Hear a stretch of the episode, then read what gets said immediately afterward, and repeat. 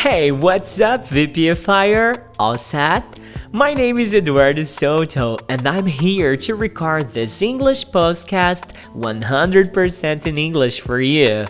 This morning, I talked to you about learning English for free, and I suggested you to get new friends who are willing to learn English and share their knowledge about it with you. Many students sent me messages asking if they could practice with me, and I'm really, really glad about it. Though I can't spend my whole day chatting with you guys, I try to do it as soon as I have some free time in agenda, okay? Well, I was talking with a special friend and student of mine who asked me tips on how to improve his speaking alone.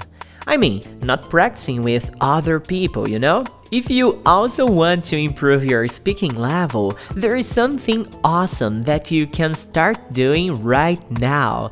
Record your voice. This is so powerful, guys.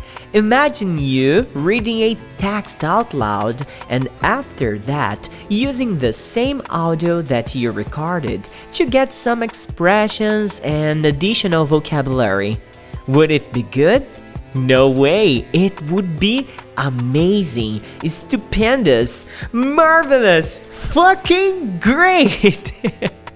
okay, I'm sorry about that. Sometimes I miss the line, you know? By doing this practice, I've just suggested, you will be able to hear how your speaking skill will improve over little time. And I'm here to motivate you and encourage you even more. If you record yourself in a video and post it on Instagram tagging Você Pode Falar Inglês and we will repost your speaking practice video, alright? I'd love to see you practicing and tagging us there. I feel forced to tell you that our Speaking English group on WhatsApp is providing us some great material there too. There are really motivated English students and teachers over there to provide the best tips and material about the English language learning. And if you want to be part of it, just send me a message on Instagram or even on WhatsApp, okay? Well, it's almost 9 pm. My Thursday was blessed by God. I could get to talk to many different VPFIers. Tomorrow, I'll be back here to record a new episode.